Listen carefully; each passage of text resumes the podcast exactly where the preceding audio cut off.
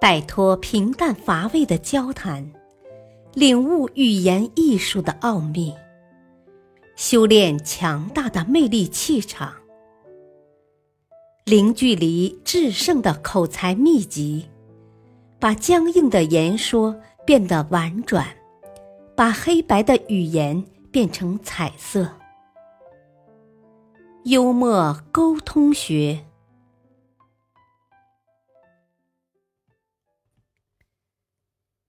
笑语自会逼人来，幽默急不得。幽默心得，古语有云：“妙在水到渠成，天机自露。”我本无心说笑话。谁知笑语逼人来，幽默同样是如此。只有在充分的铺垫后，才能厚积薄发，千万不能急于求成。施展幽默是有过程的，这一过程跟建一栋高楼的过程非常相似。如果没有几米深的地基，就不会有高楼的拔地而起。如果没有下面第一层和第二层楼的铺垫，就显示不出最高层的高度来。就建造高楼的整个过程来说，大部分时间都是在不断的沉淀造势。因为成功的光芒只有在最后一层楼完成时才能显现出来。幽默也同样需要积淀。没有足够的积淀，就不会有一句种地天下乐，更不会取得最佳的幽默效果。在一期正大综艺节目中，赵忠祥手拿一张画着绿色圈圈的纸，杨澜，请你当着朋友的面儿说说看，我手里拿的是什么？杨澜说：“这是一张画吗？我知道了，您这是画了一个西瓜。”可是太简单了。赵忠祥说：“不对，再猜猜。”杨澜说：“不是西瓜，那是小一号的西瓜，绿皮香瓜。”赵忠祥说：“为什么想的那么复杂？”杨澜说：“哦，对，这不过就是一个绿圆圈。”赵忠祥说：“不能算对。”杨澜说：“那我可就猜不出来了，您自己告诉大家吧。”赵忠祥说：“我手里拿的是一张画了绿圈的纸。”观众笑了，杨澜也笑了。下面我们就以这一组对话模板聊一聊幽默话语的构成规律。一般来说。幽默主要由四个环节组成，它们依次是悬念、渲染、反转、突变。有时个别环节可能隐含或者省略，但是四个环节是客观存在的。在这个例子中，赵忠祥显然刻意制造幽默，他出示画着绿色圆圈的纸。是设置悬念，然后不断的卖关子，是渲染，意在引起大家的关注与期待。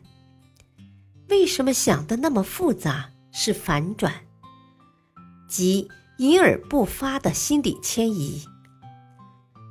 当杨澜泄气时，赵忠祥公布出人意料的谜底，是突变。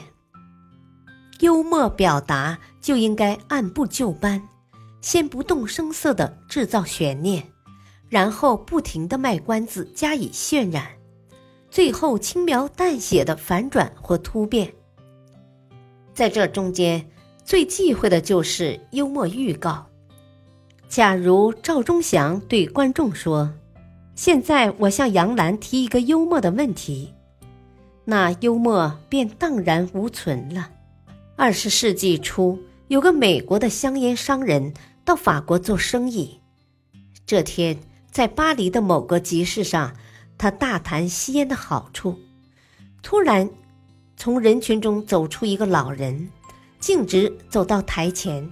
那位商人吃了一惊，在台上站定后，老人大声说道：“女士们、先生们，关于吸烟的好处，除了这位先生讲的以外，还有三个好处嘞。”美国商人一听这话，赶紧向老人道谢：“谢谢您了，先生。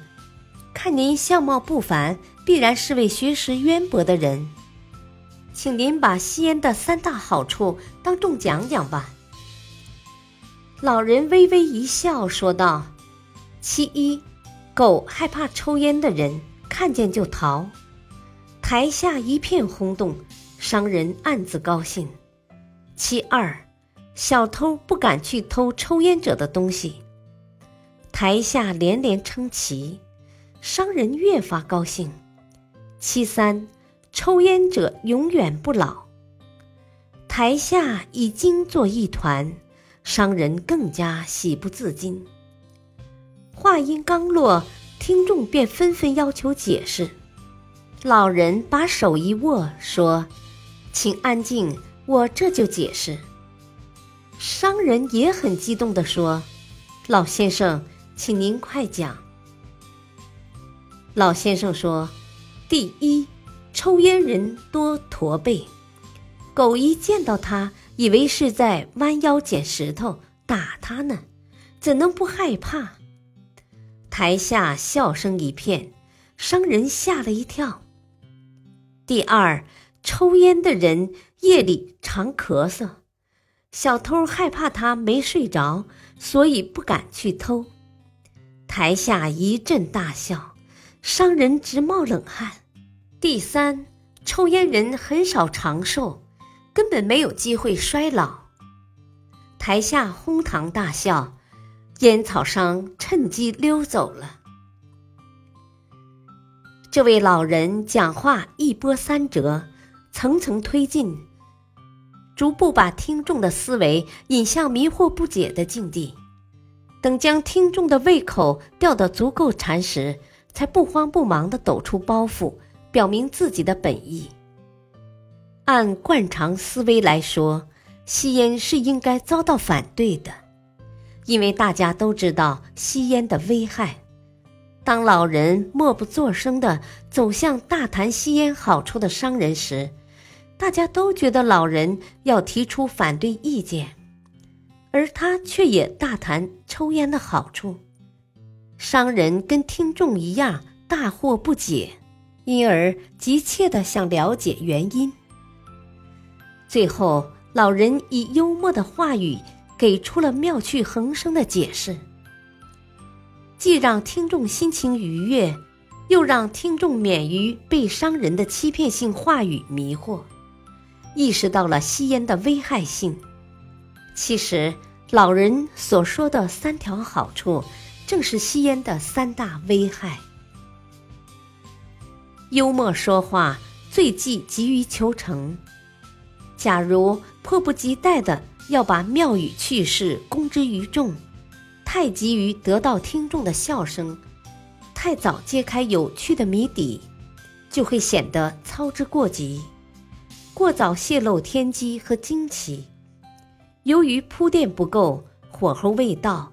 极有可能会失去幽默感，所以幽默应娓娓而谈，不徐不急，使听众对结果产生错误的预期，有一个缓冲思考的时间，最后再一语道破。